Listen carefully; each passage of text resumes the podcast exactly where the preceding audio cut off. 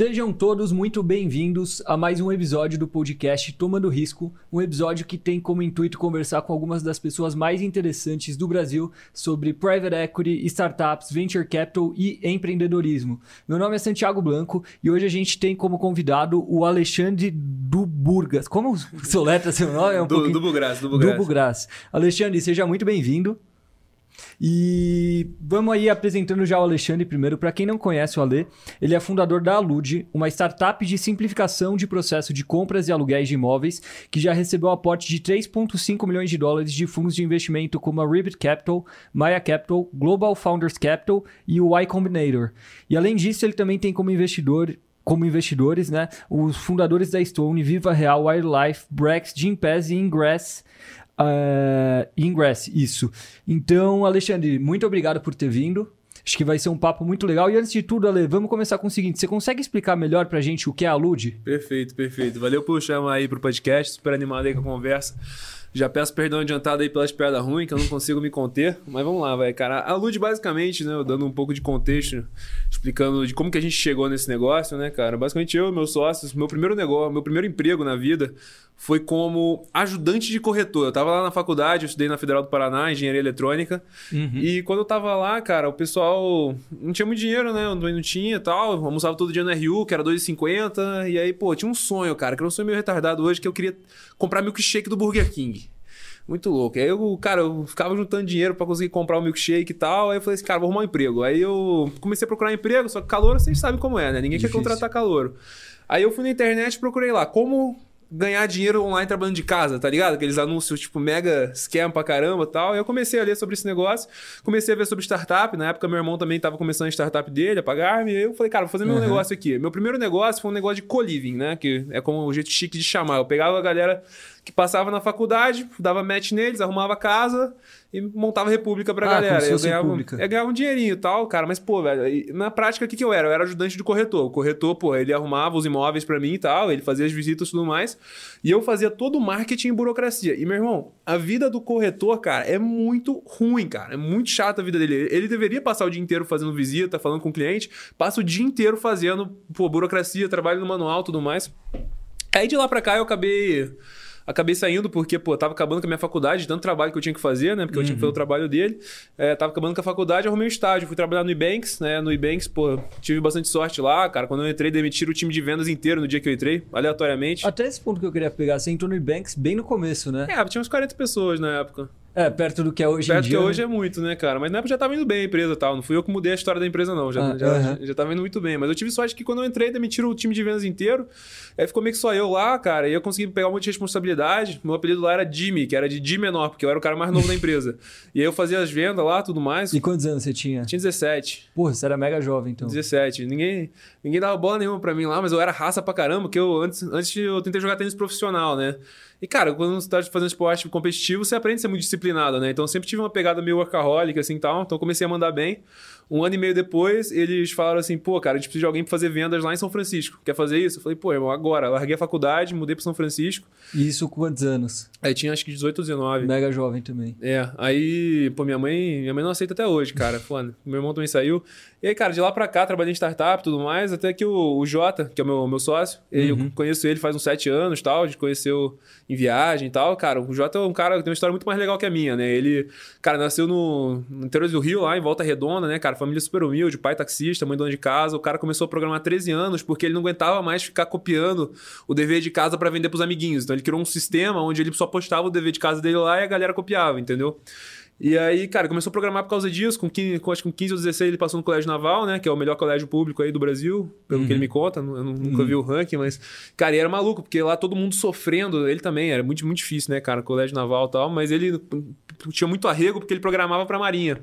E aí de lá resolveu não seguir a carreira de marinha, que é uma carreira, pô, imagina, você vem do nada, você tem uma carreira garantida ali, onde você vai estar tirando 10, 15 pau ali pro, pro meio, meio pro fim da vida.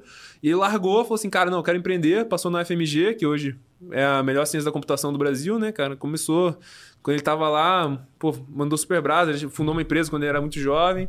Depois ele fez, fez Ciência e Fronteiras em Colômbia, né, que pô, é uma das faculdades Uhum. mais concorridas de toda. Lá ele fez pesquisa no MIT, começou a trabalhar numa empresa que depois foi vendida para Nielsen, e lá ele começou a tomar toda a parte de, de ciência de dados e tal. voltou pro Brasil. Quando ele voltou pro Brasil, a empresa foi vendida pra Nielsen, ele começou a trabalhar na Biblu. Conhece Biblu, não? É uma fintech que tem mais de 700 pessoas. BX Blue? Não, é Biblu mesmo. É um negócio de cashback, cara, que é lá, do, lá de Ribeirão Preto. Ele foi o décimo funcionário, dois anos depois tinha mais de 700 pessoas. Caramba.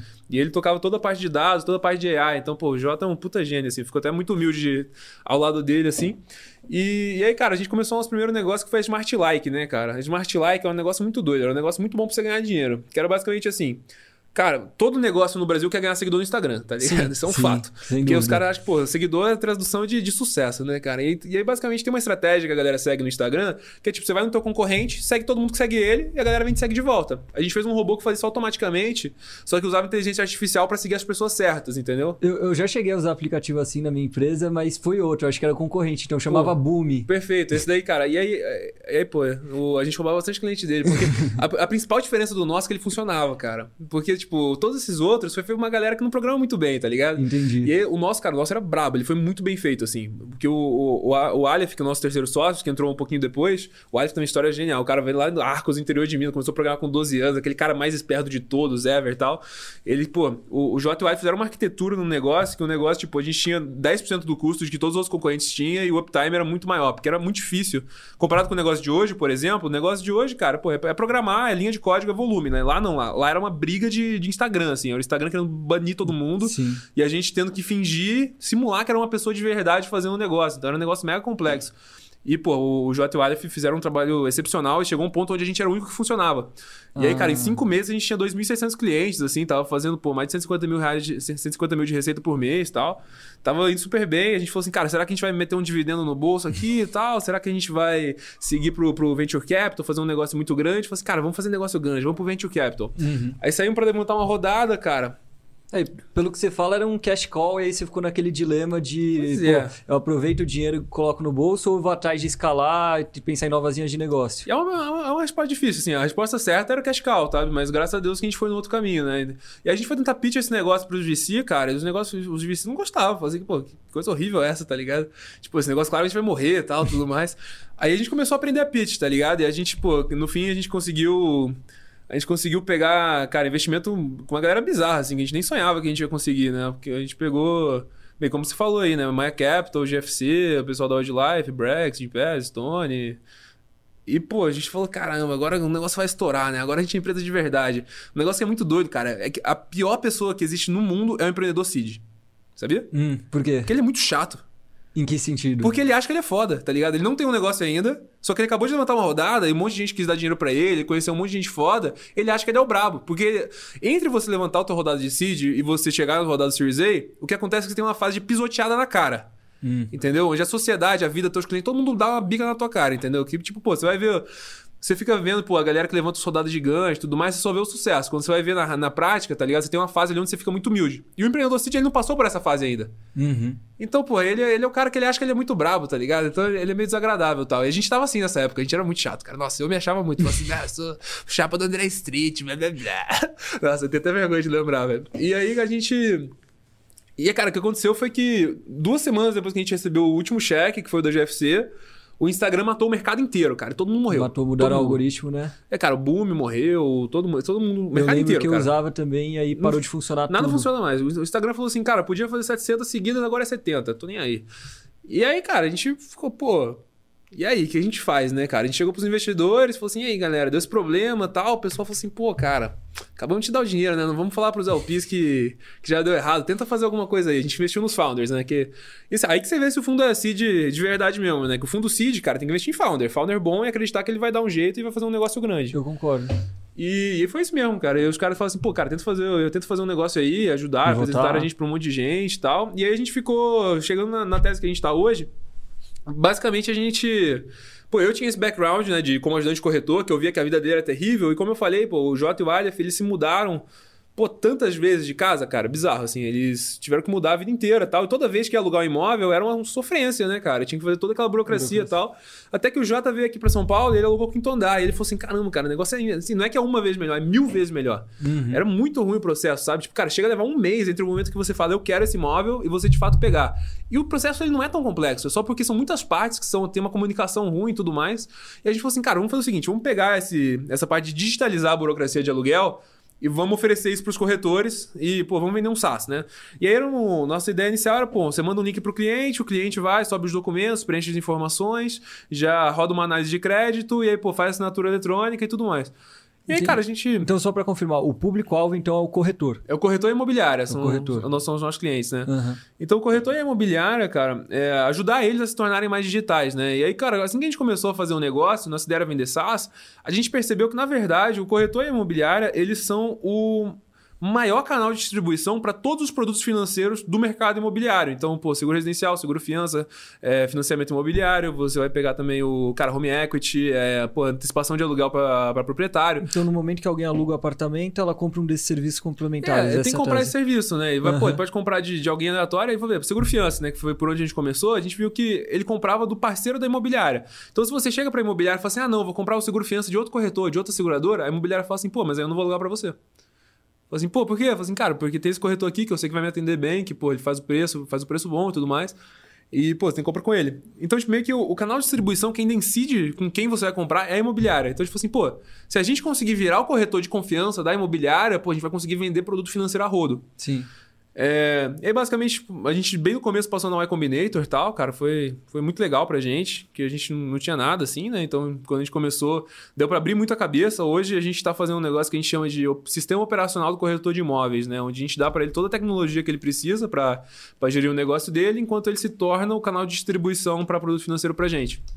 É, e aí, pô, de lá pra cá, a gente, como você falou, né? Levantamos a rodada aí com a Ribbit, que foi super legal, né? Pô, levantar com a Rabbit pra gente, pra pô, eu eu, Jota, o Aleph, que, pô, lá, a, gente, a gente é muito bom, mas a gente não estudou em Stanford, a gente estudou em Harvard, a gente tá fazendo um negócio nos Estados Unidos, a gente não tá fazendo um negócio de sucesso pela segunda vez, então é um negócio que a gente nunca esperava que a gente ia conseguir. Uhum. Mas, pô, acho que toda a experiência que a gente teve aí que conseguiu trazer.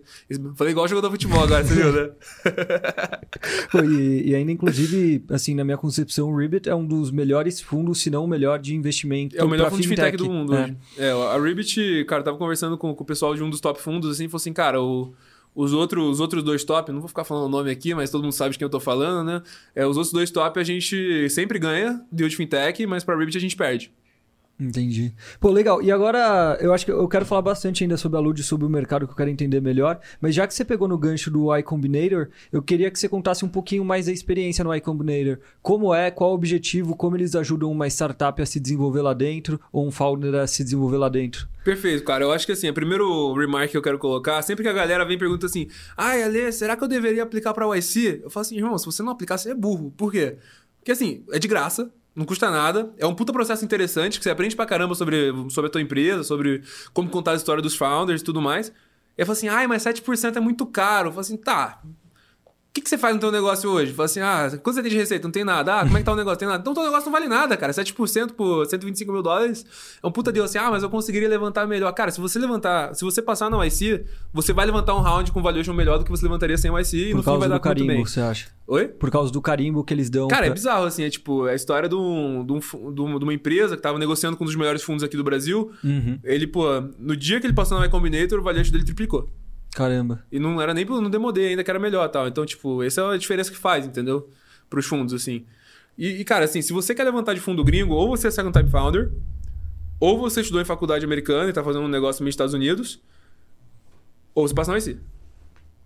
Legal. Senão você não vai levantar uma rodada early stage com fundo de fora. E como que eles geram valor pro empreendedor? Cara, é outra coisa que eles geram. Esse é o número um, né? Que é a marca, que é um negócio maravilhoso. Uhum. A segunda coisa, cara, que eles geram muito valor é porque imagina que assim, cara, pô, vamos pegar o Vitor, por exemplo, né, da Wildlife. Pô, amo ele, o cara é genial tudo mais. Mas, pô, faz tanto tempo que ele passou por essa fase de seed que quando eu peço, tipo, ajuda para ele, ele não tem os melhores insights de todos porque ele não tá vivendo isso o tempo todo, tá ligado? Ele não consegue pegar uma situação específica e, pô, ver qual é o melhor jeito de agir nisso, apesar dele ser genial. Agora, o pessoal da YC, o partner, os partners lá, o nosso partner foi, foi o Dalton, por exemplo. O Dalton, cara, ele tá vendo 250 empresas falirem, tá ligado? O tempo todo. Ele, ele tem de cabeça todos os frameworks para cada situação que você tá, sabe? Hum, os dilemas. Então, tipo, ele te ajuda a você conseguir sempre tomar as decisões certas. E a coisa mais normal do mundo, cara, é uma empresa de estado seed tá desperdiçando tempo com coisa que não importa. Por exemplo, quantas empresas de estado seed, cara, você não vê que o cara tá passando um puta tempo tentando contratar um executivo enquanto ele não tem nem product market fit? Então, tipo, ele, todo o tempo que ele deveria estar tá passando, que é inclusive uma das coisas que a YC ensina muito, que, pô, eu acredito de coração, que é tipo, cara, se você não tem Power Market Fit, o que, que você tem que fazer? conversar com o cliente, fazer iteração de produto até você achar o Product Market Fit. E, pô, tem muita gente que se engana do que tem Product Market Fit. Não tem... O que é Product Market Fit? Cara, número um, retenção. Se você, cara, não tá com, com, Tipo, a retenção ela não pode tender a zero, né? Então, no decorrer do tempo, as pessoas têm que continuar te dando dinheiro, mesmo que seja número uhum. baixo. O Airbnb, por exemplo, a retenção dele é avaliada a cada um ano. É, e 30% das pessoas que pô, entram continuam retidas, só que retém para sempre. Entendeu? A, a, retenção não tende a zero. Então ela fica em 30%, ela continua em 30% para sempre. E as pessoas, tipo, 30% dos usuários compram todos os anos com ele. Então, tipo, isso é Product Market Fit, entendeu? É. Então, pô, até você de fato ter isso, e é muito fácil você se enganar, falando, tipo, eu tenho esse negócio e tal, mas na real você não tem. E os partners da YZ te ajudam muito a keep on track da verdade para você não perder tempo, perder tempo, não gastar dinheiro com coisas que, que não importa. Então, tipo, um sinal muito ruim que você vai ver, cara, é uma empresa que, cara, pô, não, tá, não tem Product Market Fit e, pô, tá com 60 pessoas. Muito comum você ver isso. O cara pega o dinheiro de seed, cara, fica maluco, começa a gastar pra caramba. É que muitas vezes a ideia faz sentido na cabeça, né? Mas se você não valida com o mercado, é. você não. E aí fica assim, ah, falta só mais. Pô, quando, quando a gente for a plataforma completa, aí sim todo mundo vai querer a gente, é isso que falta tal. Cara, muito difícil. Cria um produto sem demanda. Cria um produto sem demanda, né? Então, solution Pô, looking for a problem, muitas vezes. Interessante pra caramba, que eu já ouvi falar muita coisa, mas eu não conhecia tão a fundo como era o processo da Y, da y Combinator. Mas mais uma dúvida que veio aqui é que uh, eu quero falar muito sobre a startup em si, mas eu acho que esse ponto tá legal, claro. então eu vou deixar pro fim. Uh, como você conseguiu ter tanto anjo high profile como investidor da empresa? Porque eu acho que é realmente um, algo impressionante que você fez, assim, ter tanta gente boa que além de te dar muita credibilidade, eu acho como empreendedor, também deve te dar muito conselho bom, né? Para algumas das dúvidas ou dilemas que você está passando. Com certeza, cara. Eu acho que o nosso primeiro investidor de todos, de todos mesmo, foi o Vitor, cara, da, da Wildlife, que eu e o Jota, a gente estava prestando para trabalhar lá mesmo, né? Fazer um negócio meio que tipo venture builder lá dentro e tal. Uhum. E a uhum. gente fez uma entrevista com ele. E aí a gente contou dessa ideia do Instagram e ele falou assim: caramba, esse negócio é muito legal. Pô, te dou 100 mil reais pra você começar agora. Que animal. Ele esqueceu que ele tava tentando recrutar a gente, porque ele ficou tão animado. Ele é assim, cara. Ele é muito fera, eu sou muito fã dele. Aí ele falou, cara, 100 mil reais pra você começar agora. Eu olhei pro Jota e tal. A gente falou assim, cara, vamos fazer essa porra. Tô falando muito palavrão, né? Tem que parar com palavrão. é... E aí, cara, a gente simplesmente foi com 100 mil reais, assim, que, ah, pra gente na época era muito dinheiro, hoje não é, não é nada, assim, parece um milagre que a gente conseguiu fazer. Então, o nosso primeiro investidor foi ele, foi meio que num processo de recrutamento e tal. Uhum. Aí, cara, depois, quando a gente foi levantar a rodada, que veio mais um monte de gente legal, foi, foi o Gabriel Benarroz, cara, da, da Ingress, sabe? Ele, eu fui fazer uma reunião com ele pra, tipo, contar do negócio, pedir ajuda e tal. E aí ele gostou, ele gostava, gostava de mim, gostava da minha piada lá, e aí ele falou assim, cara, fazer o seguinte, vou te apresentar para todo mundo. E aí a gente começou a fazer um negócio que ele mesmo ensinou, que chama Reverse Roadshow, né? O Roadshow é quando você sai fazendo pitch para todo mundo tal, que a galera vai pros Estados Unidos, faltam todos os fundos tudo mais. Ele me ensinou esse conceito aí que é o Reverse Roadshow, que é basicamente assim, quando você tá fazendo fundraising pela primeira vez num estágio, né, que todo estágio é diferente, você não sabe pitch. Você acha que você sabe, mas você não sabe. Você não sabe o que as pessoas vão perguntar, você não sabe quais são as instabilidades do seu negócio, você não sabe quais são as coisas que são interessantes, então você pitch mal. Então a primeira coisa que você faz é que você começa a falar muito com os fundos ruins.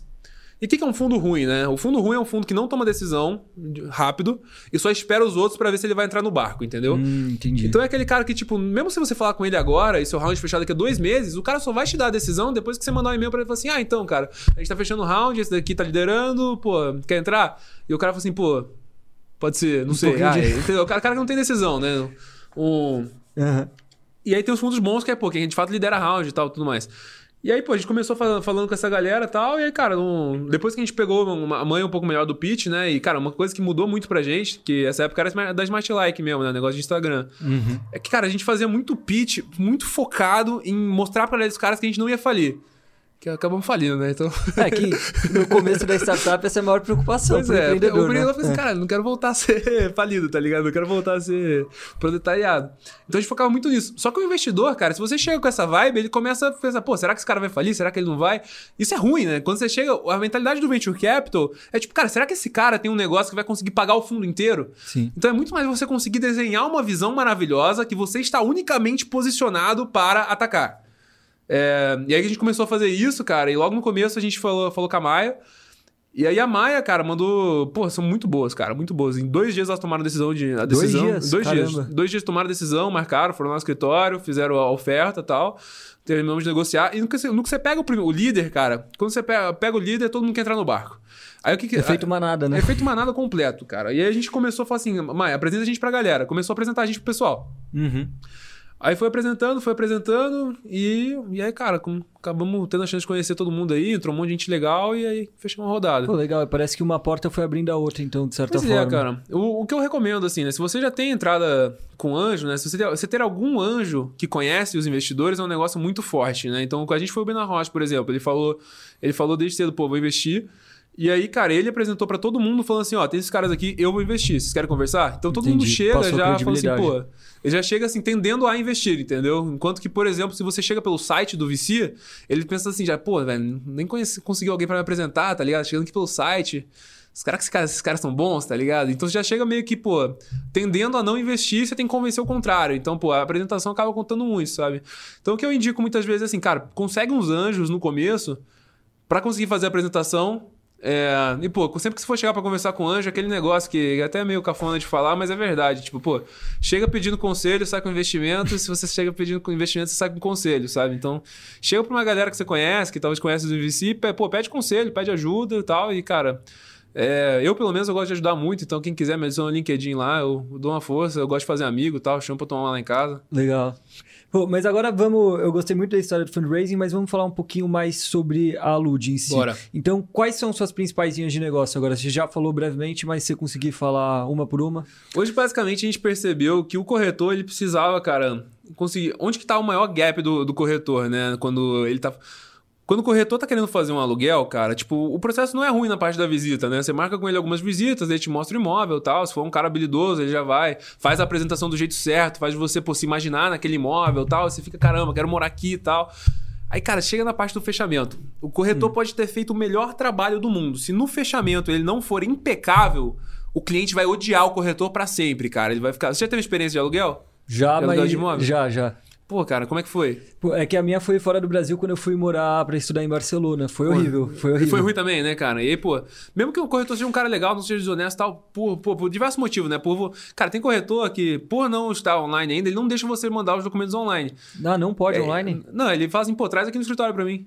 Ele quer que você imprima o documento no escritório. Por exemplo, ficha cadastral. Cara, imprime a ficha cadastral, es- escreve ela e manda pra mim por foto. Uhum.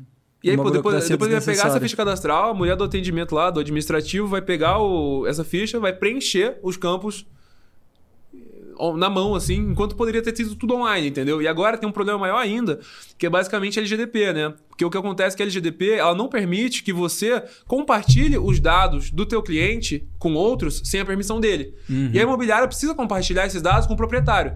Então agora, pô, ou a imobiliária tá, pô, cometendo um crime, ou ela faz você assinar um negócio ou concordar com os termos de uso. Então ela tem que preparar um termo de uso. Então o que a gente fez na Lud, né, cara? Basicamente, ao invés de ter todo esse processo, você só manda um link pro cliente, o cliente já concorda com os termos, sobe todos os documentos, preenche todas as informações, resolve o negócio em dois minutos, entendeu? Então você acaba economizando muito tempo, tanto do corretor como do Pô, cliente. de todo mundo, fica muito melhor pra todo mundo. Aí, aí cara, a segunda, a segunda fase que enrolava muito o aluguel, né? Pô, o corretor, cara, ele, uma vez que ele recebeu os documentos, sabe quem é a pessoa e tal, ele tem que começar a fazer uma análise de crédito na pessoa, né? Pra saber se a pessoa vai conseguir pagar o aluguel Ah, o próprio corretor que faz o isso, próprio eu não corretor sabia. que faz isso. Eu não sabia. E o corretor, cara, ele tem que fazer isso e ele vai fazer uma análise de crédito. Então, geralmente, o que ele vai pegar? Ele vai pegar o Serasa, ele vai pegar sim. o Boa Vista e tudo mais, vai pagar uma nota pela análise e só vai ter o score de crédito. Só que o score de crédito, cara, ele não é um negócio maravilhoso aí que te ajuda a fazer as melhores decisões do mundo. Você é de IB, você deve- talvez deve saber. Porque assim, cara, vou pegar, pegar assim, uma conhecida minha, cara, ela, ela, é, ela é juíza, tá ligado? E aí ela esqueceu de pagar uma conta de luz. E o score. Que dela acontece? do SPC virou zero. Sério? Por causa de uma conta de luz? Por causa de uma conta de luz, virou zero. E aí, pô, ela foi recusada no quinto andar. Então ela falou assim, cara, a gente não vai aceitar você. Por causa disso, tá ligado? Caramba. Então, tipo, o SPC não é o melhor negócio do mundo. Então você tem que olhar pra ficha completa da pessoa. Como é que você faz pra olhar pra ficha completa? Por exemplo, uma outra informação essencial é você saber se a pessoa tem algum processo judicial.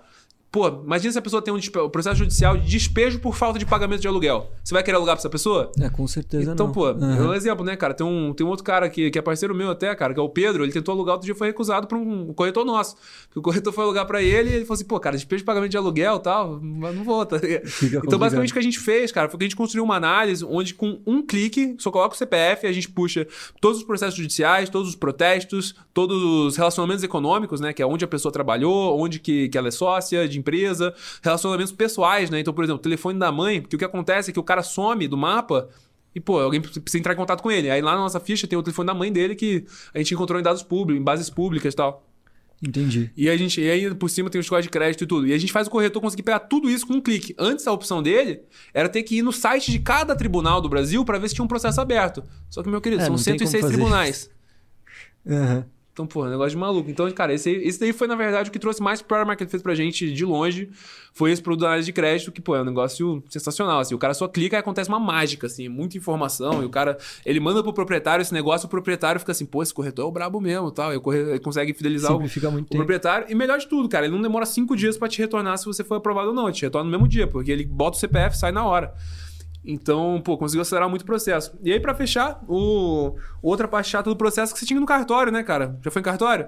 Isso é horrível. Pô, assim, eu, eu, eu pago pra conhecer alguém que fala assim, nossa, que dia de luz, vou no cartório hoje, oba, vou lá encontrar com o pessoal, meus amigos do cartório. Pô, ninguém quer ir no cartório, cara. E é, ca- Exatamente. eu falo assim, ah, mas pô, a assinatura eletrônica tem que pagar. Cara, o cartório é uma facada, velho. Você vai lá, qualquer documento você vai pagar 30 reais, é muito doido. Aí a gente fez a assinatura eletrônica, o cara paga, pô, 5 reais de.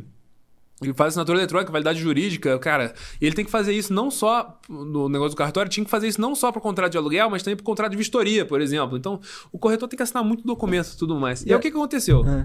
O corretor, a gente lançou esse e-mail tudo junto, né? Tudo acoplado. E o corretor começou a perceber que falou assim: pô, cara, eu tenho que fazer um monte de análise de crédito aqui que não tem nada a ver com aluguel. Às vezes eu não quero mandar esse negócio da ficha, eu tenho que assinar uns documentos também que não tem nada a ver.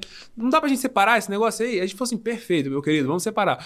Então a gente separou e hoje, cara, o pessoal chega a fazer a análise de crédito antes da visita. Ah, pra já não perder tempo. Porra, de... imagina, tu fez 20 visitas com o cara, gastou 100 reais de gasolina pra chegar e o cara tá lá e não pode alugar, pô. Perdeu tempo de, perdeu um tempo danado. E aí, pô, esse negócio aí começou, começou a ir muito bem. E agora a gente tá entrando, cara, já, já lançamos um produto que é na parte do seguro, né, cara? Que, pô, não sei se já comprou um seguro fiança, já teve essa experiência? Já. Porra, meu irmão, comprar um seguro fiança é muito complicado. Porque você acabou de fazer toda a burocracia do universo com o corretor, você tem que refazer a burocracia com o corretor de seguro.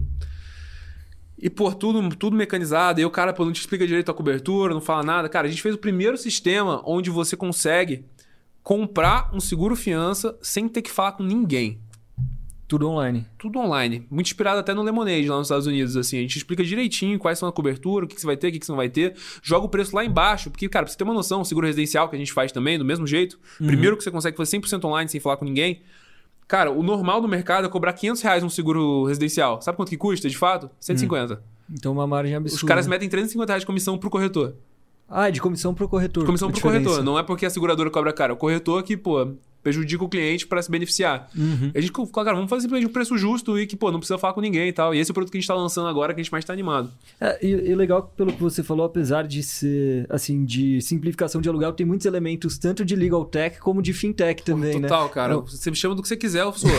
Assim, eu sou investidor de fintech. Eu sou fintech, pô. Eu sou PropTech, eu sou insurtech, eu sou o que você quiser, irmão. É, quando você começou a falar da parte, eu falei, pô, tem um elemento bem forte de legal tech aqui.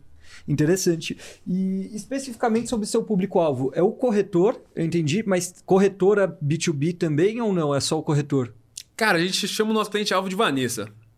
Hum. Vanessa foi nossa primeira cliente, cara, que é basicamente uma pessoa que, assim, tem uma imobiliáriazinha ali entre 3 e, 3 e 50 pessoas. Então, tipo, tem um departamento de, de aluguel, né? Porque o aluguel, quando você vai fazer administração, especialmente, você tem que ter um administrativo ali pra cuidar, pra fazer essa papelada e tal. É, em geral, trabalha de tudo, cara. O que vai aparecendo na vida deles, eles vão trabalhando e tal, mas em geral eles são mais focados em residencial e às vezes pintam um comercial tal que eles fazem, sabe? Uhum. E, e quantos corretores a gente tem no Brasil atualmente? 400 mil. 400 mil é bastante. Então é um público-alvo aí de 400 mil pessoas. E, você pensa também em, abar... em atacar o lado de quem está alugando, né? Dos locatários e dos inquilinos? Ou você quer focar exclusivamente em corretor no longo prazo? Pois é, né, cara? Se você começa a entrar na parte de oferta e demanda, você acaba criando um clima meio concorrencial com os corretores, né? E as imobiliárias. Então, é um negócio que a gente vê que é assim, cara. O melhor jeito da gente conseguir ajudar os inquilinos é, pô, colocando nossa tecnologia na mão dos do máximo de, de corretores imobiliários que a gente conseguir. Entendi. É, e, pô, algum momento que a gente sentir, pô, tem alguma coisa que a gente pode fazer aqui que genuinamente só ajuda o corretor, não atrapalha, aí a gente vai fazer. Mas, cara, a nossa vibe é completamente assim, como que eu faço, pô, é a Vanessa se tornar concorrente gigante do quinto andar? Essa é a nossa vibe, entendeu? Ah, entendi. Porque eu vejo que tem assim, você gera muito valor pro corretor, mas às vezes você está gerando até mais valor pro consumidor também, né? Porque ele está simplificando em muito o tempo que ele teria Pois de é, ir cara. cartório, de contratar alguma coisa. Mas no fim das contas, a maioria dos bons negócios são assim, né? Que, tipo, você só consegue ter sucesso se você de fato faz com que teu cliente venda mais. E é isso que está acontecendo, né? Porque no, no mercado imobiliário, se você quer ter sucesso, cara, você, pô, nunca vai. Igual qualquer negócio, cara. Tipo, igual que eu tava falando mais cedo, o negócio de retenção, né? Se você é um negócio, você quer ter product market fit, você quer conseguir crescer continuamente, você precisa ter retenção. Os seus clientes precisam continuar comprando de você. Então, o que acontece muito é o, pô, o cara faz um aluguel e o aluguel você vai ter muito volume. Você vai fazer aluguel 2, 3, 4, 5 todos os meses. Enquanto a venda é menos, menos previsível, né? Que é uma compra maior tal. Sim. Então, o que acontece é que se você faz uma carteira muito boa de aluguel, você começa a ter a administração, né? Que você cobra pô, de 6 a 10% Sim. todo mês para fazer Do a cobrança, para lidar com algum problema que aparece. Mas aí o que acontece é que o cliente proprietário do imóvel ou o cliente locatário do imóvel, se ele gostou do teu atendimento, se ele confia em você, ele acaba comprando de você quando ele decide comprar um imóvel. Fala assim, pô, esse corretor me ajudou, ele fez um trabalho bom. Então, cara, igual em todos os mercados, se você consegue fazer com que seus clientes estejam satisfeitos, continuem gostando de você, é isso que vai fazer você ter um negócio grande de verdade no longo prazo. Isso não era claro para mim, não. Para mim, antes era um negócio tipo, cara, corretor é um negócio meio marketplace e tal, oferta e demanda. Que consegue... Não, na verdade é um negócio, cara, de serviço mesmo. Você precisa de recorrência, só né? reter os seus clientes e você vai ter muito sucesso. É, até porque é muito mais fácil você reter um cliente do que conseguir um do zero toda vez. Exatamente, pô, conseguir cliente novo é muito mais caro, né, cara? Tem que vender para ele de novo tudo mais, não te conhece, tem que ganhar autoridade, confiança, relacionamento. Exatamente. E agora tocando no ponto da recorrência, que eu acho muito interessante, vocês conseguem visualizar já essa recorrência acontecendo no sentido de que você vê que tem corretores agora que só fazem usando a solução de vocês, que esqueceram os outros métodos? Pois é, cara, hoje a gente tem uma retenção maravilhosa, assim, quem aprende a fazer do nosso jeito não volta, entendeu? Porque não é um negócio assim, ah, tô fazendo isso pelo cliente. Não, o corretor tá fazendo por ele, que a vida dele é muito melhor que a nossa tecnologia. E cada vez mais a gente está lançando mais produto para ele conseguir fazer com que a operação inteira dele esteja dentro do nosso produto, né? Vou te dar um exemplo. Cara, o corretor, a gente começou a perceber que ele, ele tem que fazer captação de imóvel, né? Para ele ter a oferta para dar para os clientes dele. Uhum. Quando o corretor Cara, captação é a coisa mais importante do negócio de corretagem, assim, cara. Porque basicamente o que acontece? Se você tem mais imóveis para anunciar, você pode anunciar mais nos portais, nas redes sociais e tudo mais, e você começa a ter mais tráfego, né? Porque você entra lá no, no Viva Real como, como comprador, como locatário, e você, tipo, vai ver todos os imóveis. Pô, se você é um corretor que tem muito imóvel lá naquele marketplace, você vai receber hum. mais gente. E essas pessoas que chegam para você, Agora, pô, elas têm que escolher um. Você tem mais coisas para oferecer além do lugar que ele procurou. Então, se o cara chegou procurando um 3 quartos em Moema e você tem mais 23 quartos em Moema, a chance de você converter aquele cliente é muito, é muito maior. Então, a captação é um negócio pô, muito importante. E aí, o que aconteceu? Os corretores, eles estavam passando muito tempo indo em sites como Viva Real, OLX, Zap Imóveis, passando horas lá procurando por proprietários que anunciam diretamente. Ah, prospectando. É, mesmo. porque aí eles pegam, pô, liga pro cara e falam assim, pô, eu tenho muita demanda por esse tipo de imóvel e tal, você quer anunciar comigo. Só que os caras perdiam muito tempo, porque no meio de 100 anúncios de corretor tinha um de proprietário. E os caras tinham que perder um puta tempo procurando tal, tudo mais. O que, que a gente fez? A gente fez um crawler que vai, pega todos os imóveis de todos os portais, passa uma inteligência artificial neles para descobrir quem que é o proprietário. E uma vez que a gente descobriu quem que é o proprietário, a gente coloca numa interface onde, pô, o cara consegue rapidamente selecionar, cara, trabalho no bairro de Moema. Entrar em contato ah. com todos os proprietários que estão anunciando em Moema. E o cara, pô, ele entra no teste grátis e já sai com 3, 4 captações, pô. Então, uma mega proposta de valor já ajuda o processo de prospecção dele de forma absurda, né? Exato, em vez de ficar pô. procurando manualmente, já tem a solução na sua plataforma. E o que mais tem é, é problema assim, sabe? E todos os mercados são assim, inclusive, para quem tá pensando em empreender algum mercado, quando você começa a tipo, navegar no fundo, no fundo dele, cara, sempre tem umas tarefas meio aleatórias, assim, que os caras perdem muito tempo que eles amariam pagar para conseguir automatizar. E aí a gente começou, nesse produto especificamente, a gente falou assim, cara, esse aí não tem muito a ver com vender produto financeiro, vamos comentar, começar a vender ele com SaaS. E aí, cara, a gente começou vendendo ele, R$ 149,90 por mês e tal. E, cara, começou a ir muito bem, assim, né? O... E a gente falou assim, pô, vamos, vamos tentar juntar tudo nessa proposta de SaaS, porque se o cara tá pagando, ele tem uma tendência maior a usar tudo que a gente oferece. E a gente meio que juntou tudo, né? E agora, pô, quando ele paga essa, essa mensalidade, ele não só ganha acesso limitado a essa plataforma, como todos os softwares que a gente vai lançar de agora em diante, mas ele também, cara, ganha 15 análises, análise de crédito gratuita, ele também ganha 15 assinaturas eletrônicas gratuitas todo mês. Só, só, deixa eu fazer um, um Na verdade, ele não ganha 15 reais de crédito, ele ganha 15 reais de detetive, que é tudo menos o SPC, porque o SPC é caro, a gente não dá de graça. Uhum. Mas o negócio de processo judicial, protesto, tudo isso vem nessa, nessa promoção. E, cara, e, e, aí uma vez que o cara começa a pagar pra gente, ele retém muito mais, porque o cara tá pagando, ele se força a usar outras coisas que ele já tem. Entendi. E agora pensando um pouquinho mais longe, qual que você acredita que é a visão de longo prazo? E eu te pergunto também se acha que não tem um risco de alguma plataforma grande já existente tentar canibalizar o negócio, porque eles estão vendo que a solução que você está propondo é muito boa e eles ofertarem isso para os próprios corretores que atendem lá, por exemplo. Pois é, essa é uma ótima pergunta, cara. Se você for olhar as tendências de mercado, né, em mercados mais desenvolvidos, você vai ver que o, o mercado de, de corretagem de imóveis não é um mercado winner takes all, né? Então, mesmo nos Estados Unidos, onde você está um mercado muito mais maduro, com muito mais gente e tal, você vai ver que, pô, ainda é muito, muito diversificado, muito diluído, né? Então, aqui no Brasil, por exemplo, tirando o quinto andar, a maior imobiliária é a Lopes, né? E a Lopes, pô, vale 600 milhões de reais, que, pô, é bastante, mas relativamente pouco, né? Uhum. Então, hoje, cara, você vai ter... O mercado ele é muito diluído, né? Tem muito corretorzinho pequeno que faz tudo mais. E aí, pô, quem que vai prover esse serviço para ele, né? Para ajudar Entendi. ele a se digitalizar? É, pô, pode ser a gente, né, que é uma empresa que adora corretor, ou pode ser uma outra imobiliária grande que já desenvolveu isso, como Quinto Andar, por exemplo, se propõe a fazer até, né? Só que o que acontece, né? Você vai conversar com os caras, o cara fala assim, pô, irmão, você acha que eu vou botar minhas ovelhas dentro pra o lobo pra tomar conta das minhas ovelhas, né? Então, tipo, os caras são concorrentes, entendeu? Eles não, não tem uma relação de confiança ali. Enquanto a gente se propõe a ser 100% é, amigo do corretor e tá do lado Entendi. do corretor e não criar, criar atrito com ele, né? Faz sentido total. E qual que é a visão de longo prazo da empresa, por exemplo, 4, 5 anos? Cara, a gente quer, a gente acredita que a gente vai ser o maior distribuidor de todos os produtos financeiros do mercado imobiliário. Então a gente quer ser o maior distribuidor de seguro fiança, de seguro residencial, de financiamento, de antecipação de recebível para proprietário, de E tem muita linha de produtos que dá para oferecer, muita. Cara, tem muita coisa, né? Pra você ter uma noção, só no Brasil, cara, são 14 milhões de imóveis alugados, né? E esses imóveis eles têm um contrato ali que dura em média 18 meses. Então, pô, mais ou menos 4 a 5 milhões de imóveis estão sendo alugados todos os anos. Uhum. E até agora me despertou um pouquinho a curiosidade: você tem algum tipo de benchmark internacional? Alguma empresa americana, europeia, chinesa? Cara, tem algumas empresas que são bem legais, cara. Um, no lado de seguro, pra gente com certeza Lemonade, né? Desenvolver produtos de seguro, que é um negócio absurdamente complexo. Eles fazem um trabalho muito bom. Na parte de, de PropTech, né, que é essa parte de servir os corretores, tem duas empresas que são bem legais. A primeira é o Side, que chama, que agora começou a valer um bilhão de dólares recentemente e tal. Que eles fizeram muito bem essa parte de tecnologia para os corretores e tudo mais. E a outra chama XP, que até começou uma operação aqui no Brasil, parceiro nosso, né? Que lá nos Estados Unidos, basicamente, tipo, eles são, eles são uma imobiliária mesmo, né? Uma imobiliária digital. Então eles têm, cara, hoje acho que 40 mil corretores lá nos Estados Unidos e eles fizeram isso de um jeito muito interessante, que foi aplicando uma estratégia de marketing multinível. Onde o, o corretor ele percebeu que, pô, para ele não fazia tanto sentido estar numa imobiliária tradicional lá e que, pô, na real ele estava fazendo todo o trabalho, o que a imobiliária fazia era só a parte de papelada, tal, de, de burocracia. burocracia. Então a XP chegou e falou assim: "Cara, eu faço a burocracia para você, eu te dou software e se você trouxer o teu amigo da outra imobiliária para cá, você ainda vai ganhar, pô, 10% de tudo que ele vender".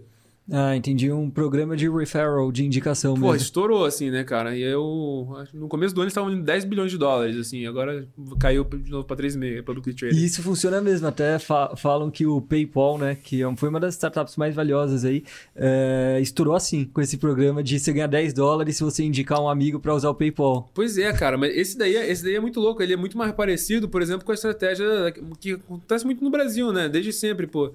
É, Jequiti, lembra Jequiti? Roda Roda Jequiti, Silvio Santos? É um programa de marketing multinível, né? Que é, pô, pega as pessoas e, pô, vende produto de beleza, produto estético tal, perfume, mas, pô, se você traz outra pessoa para vir e isso vira a carreira da pessoa, você ganha uma parte do que ela vender, né? Então os caras realmente conseguem tirar uma grana pesada disso, entendeu? Hoje aqui no Brasil tem os maiores cases do mundo, talvez são aqui no Brasil hoje, cara. Tipo, Rinodê, Geonesse... Cacau Show, eu acho. Cacau Show, talvez, não sei dizer. Mas, pô, o é muito grande, cara. É bizarro. E eles conseguiram pô, fazer isso muito bem no mercado imobiliário, né? Que é um mercado onde as comissões são muito altas. Então, ainda sobra muito para todo mundo, porque é tão dinheiro envolvido. Faz sentido, sim. Alexandre, cara, muito legal a, a história. Fiquei mais impressionado ainda pela ideia, pelo modelo de negócio da Lud. Achei muito legal também. É, eu Caminhando para a última pergunta, eu queria saber se você tem alguma recomendação de livro para quem quer empreender ou para quem está empreendendo. Algum livro aí que te ajudou na sua jornada, que fez você moldar sua visão como empreendedor. Cara, eu acho que livro especificamente tem vários que eu gosto, mas assim, eu acho que a maior literatura, o maior aprendizado é, cara, conteúdo da YC, assim, conteúdo do Paul Graham e tal, Startup School, é tudo muito bom, cara. Assim, você vai aprender muita coisa que não é intuitiva e que os outros VCs, mesmo os mais renomados, assim, tipo, especialmente no Brasil, que é, que é bem atrasado, eles falam o oposto da verdade. E a YC vai te ajudar a manter on track e saber como que as coisas são de verdade, o que, que você deve estar focando em cada estágio. E é tem é disponível difícil. isso? Como faz? Tem, cara. É só você entrar no, no blog do Paul Graham, no canal da YC, eles têm excesso de conteúdo, assim. Ah, não sabia. Que interessante. E os, e os mais incríveis, assim, cara, eu gosto muito do conteúdo do Michael Siebel, conteúdo do Dalton. É, cara, e essa aí do Paul Graham é um negócio. O Paul Graham é um dos maiores pensadores de startup, assim, ele é, ele é bizarro, ele é muito bom mesmo. Eu acho que, cara, se você seguir o conselho da YC, a tua chance de, de acertar o negócio, fazer o negócio der certo, acho que aumenta em 10 vezes, assim. Caramba. E se você seguir o conselho da galera do LinkedIn. aí é 10 aí, vezes é negativo. 10 vezes negativo, cara. É, é complicado. É muito, é muito fácil, cara. Especialmente porque tem muito, muito ruído, né, cara? Então as pessoas estão fazendo muito barulho o tempo todo. E você fica vendo outras empresas levantarem os rodadas gigantes. Ou empresa que começou junto com você contratando 500 pessoas. Aí você fala assim: caramba, velho, será que eu tô fazendo tudo errado tal? E aí, assim, aí você vai no, nos vídeos da YC lá. Cara, a gente tem um podcast da YC que é insano, assim. Que é o, acho que é o podcast Startup School, uma coisa assim.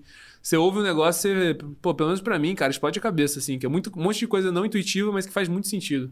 Legal, acho que fica a dica aí para quem tá assistindo. Então, eu mesmo não conhecia. Eu vou buscar, eu vou atrás, que eu não tinha ouvido falar antes. É Show de bola. Alexandre, muito obrigado pela presença. Fiquei muito entusiasmado aí com o seu projeto e gostei muito de receber a sua visita. Deu para aprender bastante coisa, muito interessante. Te desejo aí todo sucesso nessas próximas fases da empresa. Valeu, galera. Tamo junto. E se alguém que estiver ouvindo aí, gosta de trabalhar com produto, estamos com vaga de produto aberta aí, querendo conhecer gente. Vaga de engenharia também, pô. Se você é desenvolvedor brabo, já tô fazendo propaganda aqui, empresa maravilhosa, remota remota, pô, a galera tudo game, a gente tem noite do CS, noite do Dota, noite de tudo, e, pô, ao mesmo tempo, gente muito esperta pra você estar tá trabalhando junto, produzindo coisa. Maravilhoso.